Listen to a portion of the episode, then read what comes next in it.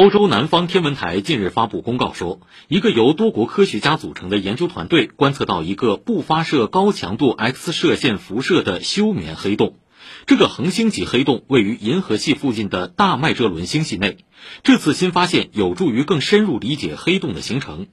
天文学家认为当一颗即将死亡的大质量恒星的核心坍缩时会形成一个恒星级黑洞目前仍不清楚该过程是否伴随剧烈的超新星爆发。